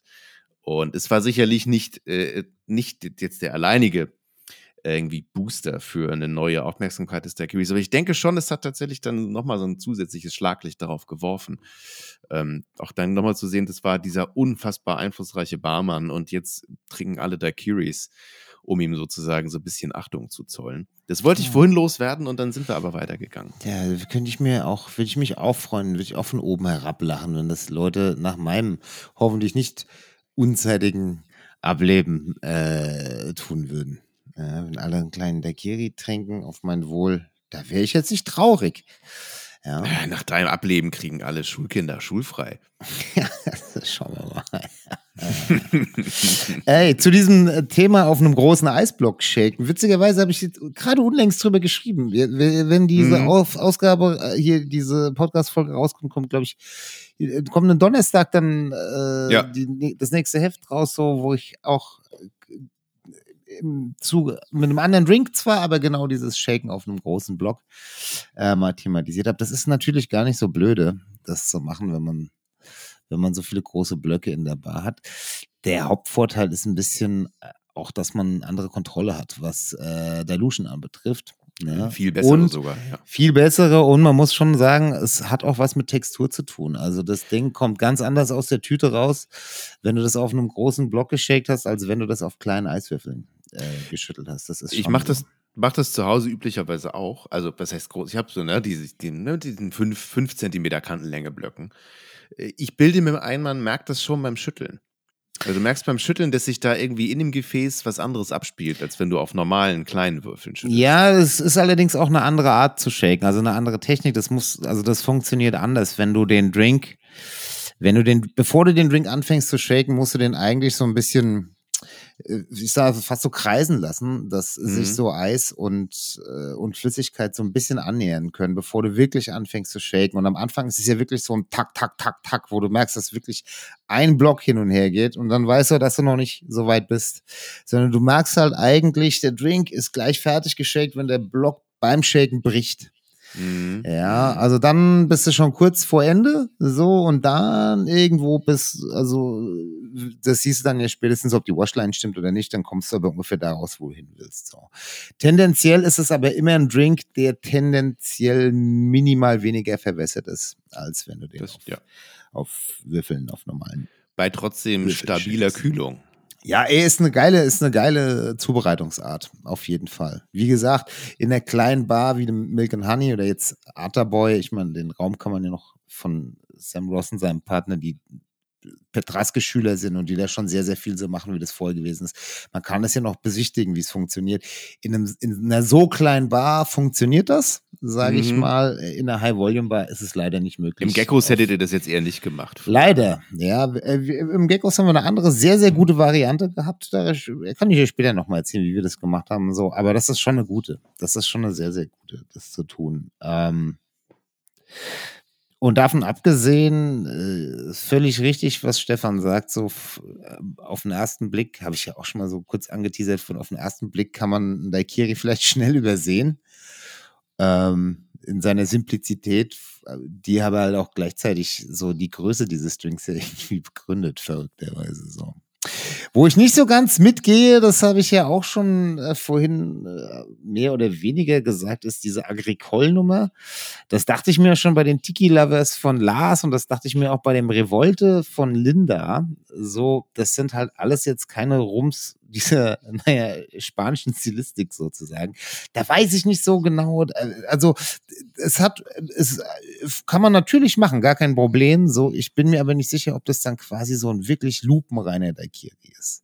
Mhm. So, und je größer die Menge, also ein Drittel Agricole, finde ich, ist schon wild. Also dann, dafür gibt's ja den Tea Punch und so weiter, dass wenn man da so Lust auf fruchtige, grüne, ähm, französische Rums hat, dann kann man. Ich bin halt so, ich denke mir, auch beim Trinken geht's immer darum, Entscheidungen zu treffen. Das ist ja der Grund, warum ich das hasse, wenn Leute Sazeracs mit Cognac und Rye trinken und so. Da bin ich, was das aber betrifft, bin ich Purist. ich finde beides richtig. Ich sage nicht, dass Cognac besser ist oder Rye besser ist. Ich sage nur, man muss sich halt entscheiden. Und das, ist auch mit dem Rum. lässt mich denken an den Satz, den äh, F. Scott Fitzgerald in dem Woody Allen-Film äh, Midnight in Paris sagt. Ich bitte um Verzeihung, denn heute vermische ich Korn und Grappa. Ja. Geil, stimmt. Ja, ist auch ein guter Film. Ich mag das mit dem Agricole tatsächlich. Ähm, es ist äh, bei super straffer Exegese natürlich dann eigentlich kein Daiquiri mehr. Das ähm, räume ich auch ein, aber also ich habe tatsächlich äh, so einen Sommer mal gehabt, äh, in dem ich in gar nicht so langer Zeit gemeinsam mit meiner Frau über mehrere schöne Wochenendabende eine Literflasche Trois Rivières in Daiquiris verwandelt Mhm.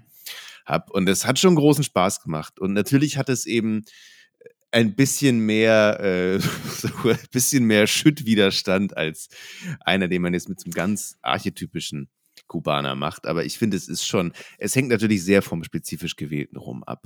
Aber es hat schon irgendwo immer noch die gleiche Grundgenetik. Wenn man, auch wenn man ja, die du hast, du, hast einen, guten- du hast einen guten Drink beachtet, mit Mata genossen, aber du hast ja keine Daiquiris getrunken, wenn du Ja. halt eine Pulle rum Agricole dafür gemacht hast. So. ne? Ja, nicht in zwei 55-prozentigen, by the way. ja, aber- 50%. ja, ja. Ähm, ja, also da bin ich witzig. Vorhin habe ich gesagt, ich will nicht so apodiktisch sein, jetzt bin ich doch wieder total apodiktisch. Aber was das anbetrifft, das würde ich dann tatsächlich schon eher sagen. So, ich weiß nicht, ob man da noch von einem, von einem Daiquiri sprechen kann. Wie gesagt, ja aber okay. ich meine, also was, was, es was, lässt was mich jetzt auch- lässt mich jetzt auch- ist, ist bei mir der Double Strain. das ist Also, auch voll okay. Ich meine, ich werde jetzt auch keine Minute weniger schlafen, weil irgendjemand da anderer Meinung ist als ich. ja, wir können, wir können das hier mit dem Podcast. Solange ich nicht trinken lassen. muss. Du kannst es auch gleich sagen. Also wir können das auch einfach sein lassen. Wenn ich einen Daiquiri bestellt habe, dann möchte ich auch gerne einen Daiquiri serviert bekommen. Ich habe nichts Okay. gegen, gegen, gegen Rum Sours mit Rum Agricole. Und grundsätzlich mal schon nicht gegen Tea Punch, was aber auch wieder eine ganz andere Kategorie ist. Da müssen wir Natürlich, mal wann völlig was anderes. reden, so. Ja. Ähm, ja, also jetzt haben wir, ich, also ich verstehe, jetzt haben wir schon wieder mit ein bisschen Mithilfe von guten Freunden hier äh, 70 Minuten schon wieder fast voll gemacht. Ist ja Aber wir sind noch gar nicht fertig. wir sind noch gar Wir nicht sind durch. noch gar nicht Ja, fertig. Wir sind noch gar nicht durch. Du hast schon, du hast schon ein wunderbares Wort eben gewählt. das ist eine gute Überleitung. Habe ich, habe ich Schüttwiderstand oder Du hast, Schluckwiderstand? du hast gesagt? Schüttwiderstand gesagt, ja. Ist ein Wort, das ich nur von unserem jetzt abschließenden folgenden Gast kenne. So sieht's aus. Äh, den man jetzt auch nicht mehr großartig ankündigen muss. Äh, die Rede ist von unserem Freund Sven Riebel, äh, von dem ich weiß, äh, das habe ich schon am eigenen Leib in, äh, in knallharten Selbstversuchen, äh, habe ich diesen Beweis geführt, der ebenfalls jemand ist, der einen famosen Daiquiri zuzubereiten versteht. Und deshalb habe ich gedacht, vielleicht äh, wäre es schön, auch Sven Riebel noch einmal zu seiner Meinung, den Daiquiri betreffend, zu interviewen. Und das äh, hat er sich natürlich nicht nehmen lassen, zu antworten. Und eben jene Antwort hört ihr jetzt. Feuer frei. Tagchen, Tagchen äh, von meiner Seite. Sven Riebe hier am Apparat. Und äh, wenn Nils und Gabriel fragen, ob ich meinen Senf äh, zu Daikiri dazu äh, geben kann, mache ich das natürlich. Ähm, und auch nochmal gleichzeitig äh, großes Dankeschön, dass dieser äh, Mixology Podcast so vehement betrieben wird und ganz tolle Menschen eingeladen werden, ihren Senf zur Gastronomie abzugeben. Ähm, eins meiner fünf Benchmark-Drinks. So kann man das, glaube ich, ganz gut äh, formulieren. Äh, damit teste ich tatsächlich äh, Bartender und Bartenderinnen, ob sie süße Säure-Spiel verstanden haben, ähm, ob sie vor allem es verstanden haben, ein Getränk äh, tatsächlich kalt und dann gleichzeitig nicht verwässert äh, hinzustellen. Ähm, in welchem Ratio das gemacht wird, das sei jedem selber überlassen. Ähm, wichtig ist auf jeden Fall, dass ein Dagiri immer mit ungelagerten, vorzugsweise mit äh, kubanischem Rum äh, zu machen ist. Ähm, dazu kommt ein wichtige, eine wichtige Sache, was das äh, Trinkverhalten angeht. Erstens, ein Daiquiri darf keinen Schüttwiderstand haben. Zweitens, ein äh, Daiquiri ist stets wie ein Glas Champagner in drei Zügen zu genießen. Und drittens, äh, die Sonne muss dazu scheinen. Äh, wesentliche äh, Rezepturanfragen können privater Natur an mich gestellt werden. Vielen Dank fürs Zuhören. Liebe Grüße äh, an die Community und heiter weiter.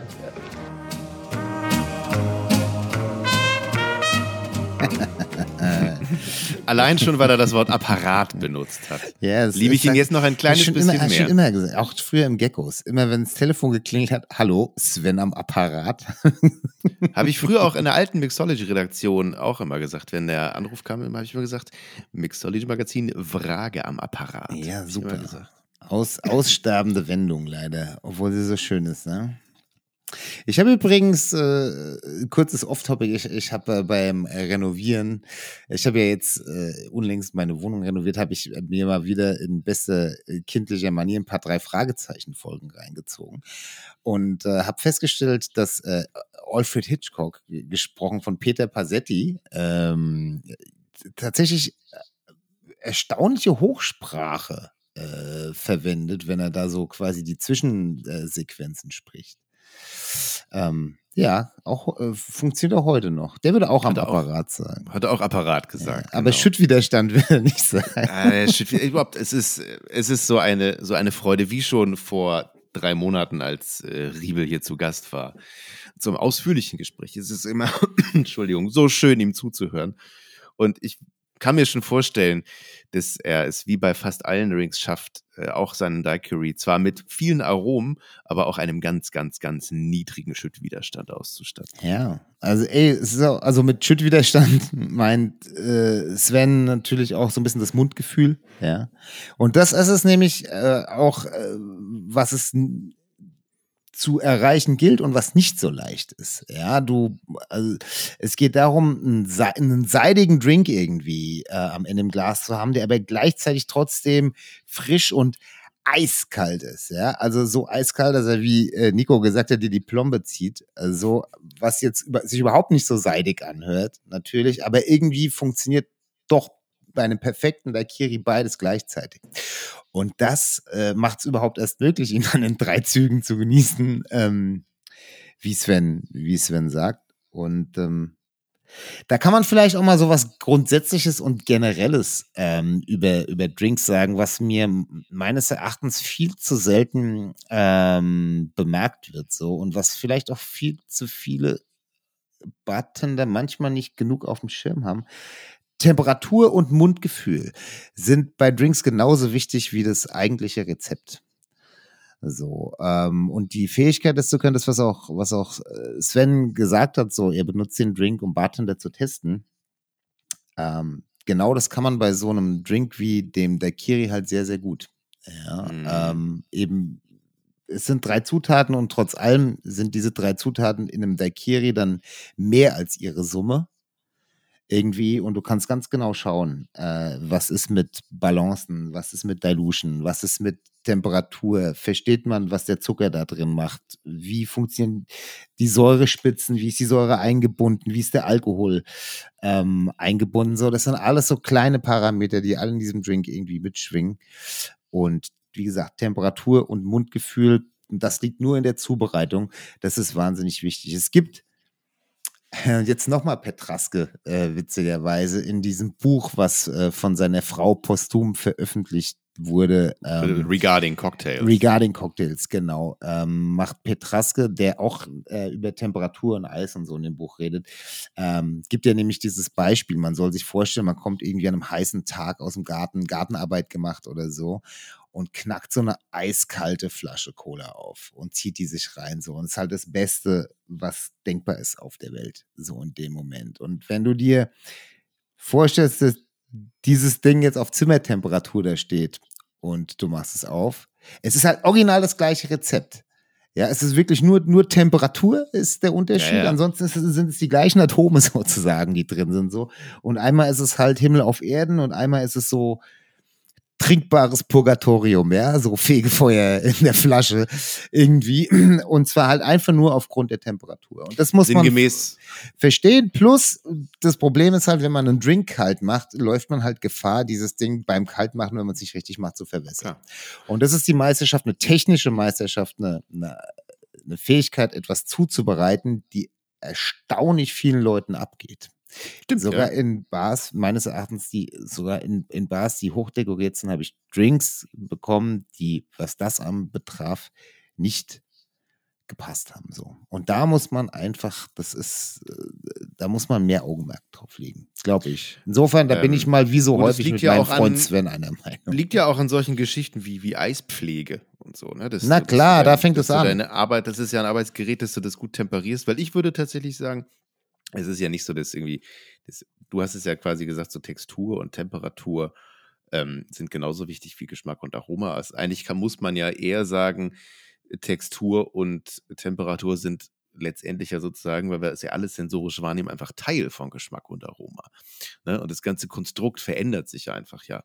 Wenn, wenn Naja, wir beiden ist- Stellschrauben drehen, dann verändern sich eben auch, auch Aroma und Geschmack.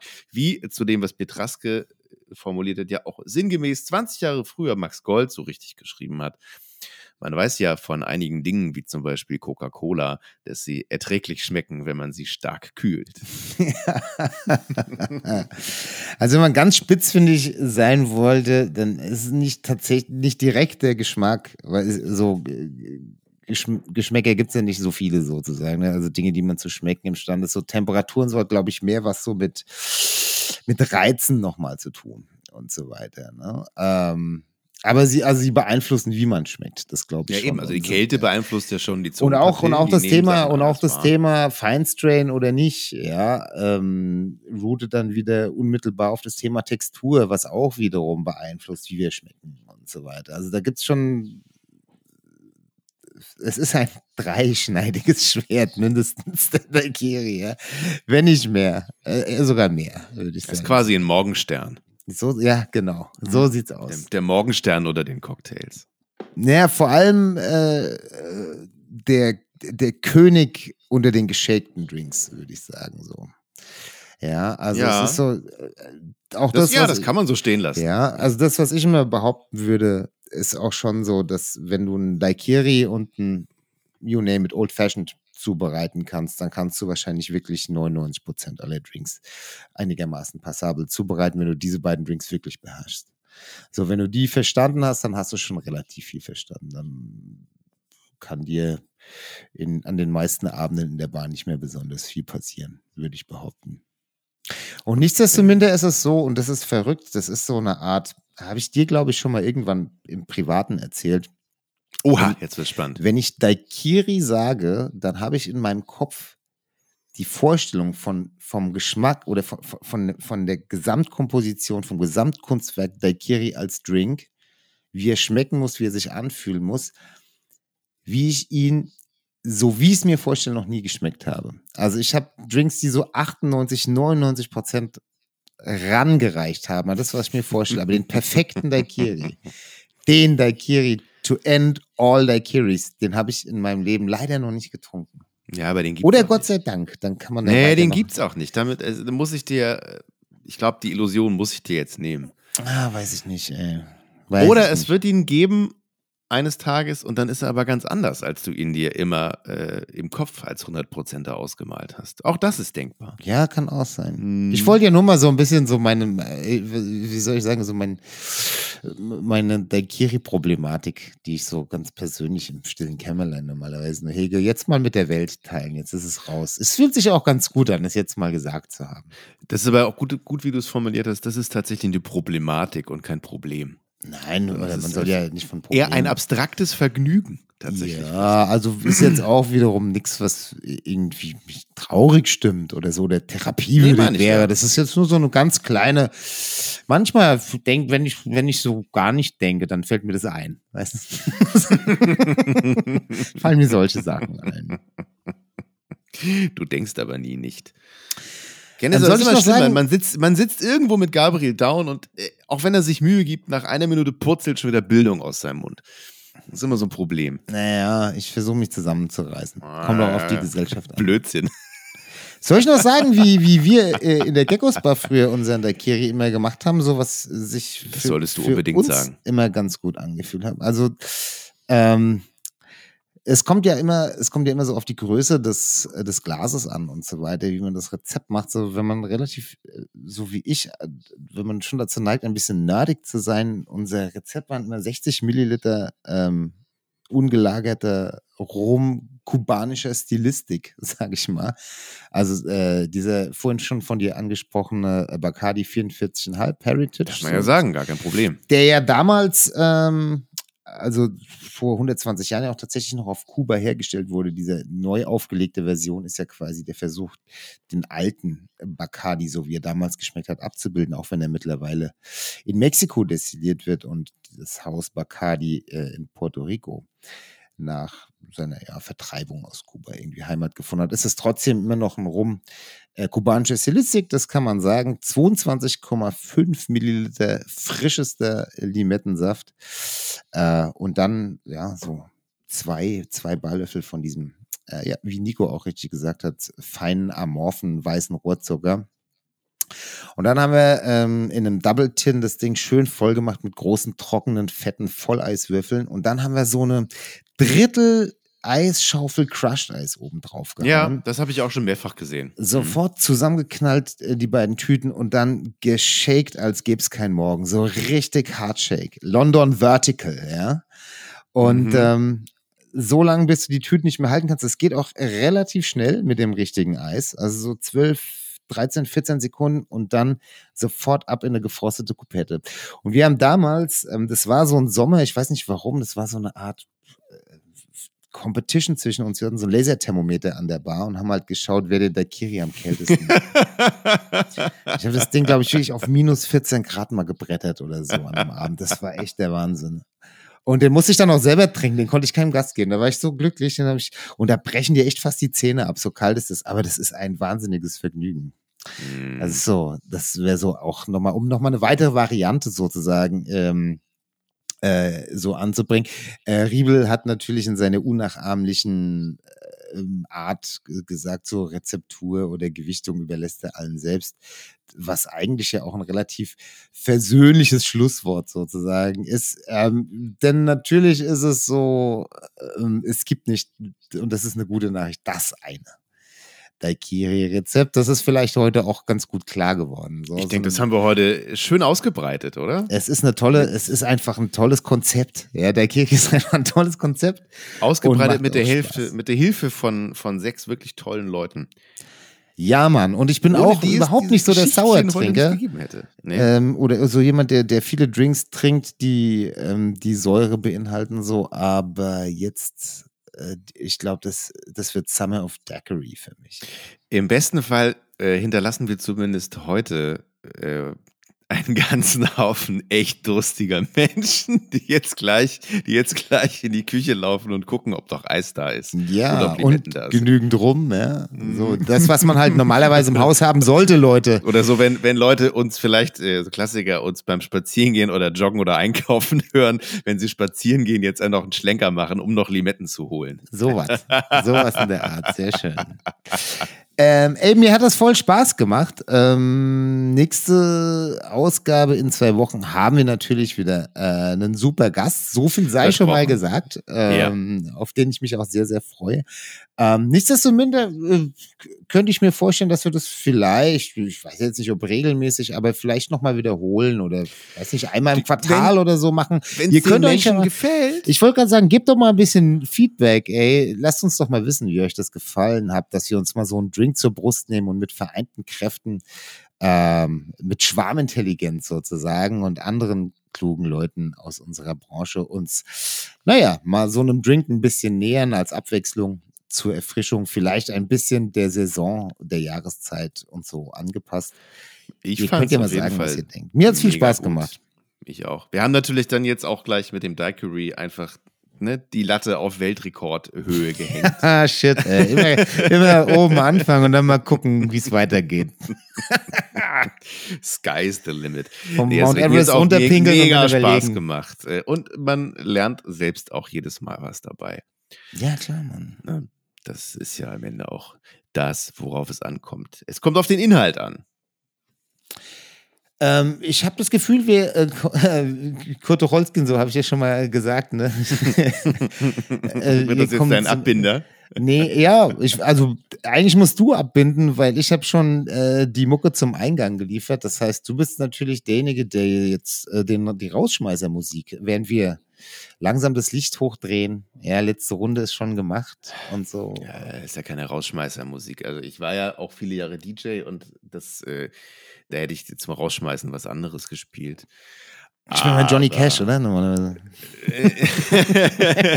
mein, nein, tatsächlich hatten mein, äh, mein lieber langjähriger DJ-Kollege Marc und ich, wir hatten dann äh, so die letzten zwei, drei Jahre unserer gemeinsamen Zeit, hatten wir tatsächlich immer den gleichen letzten Song.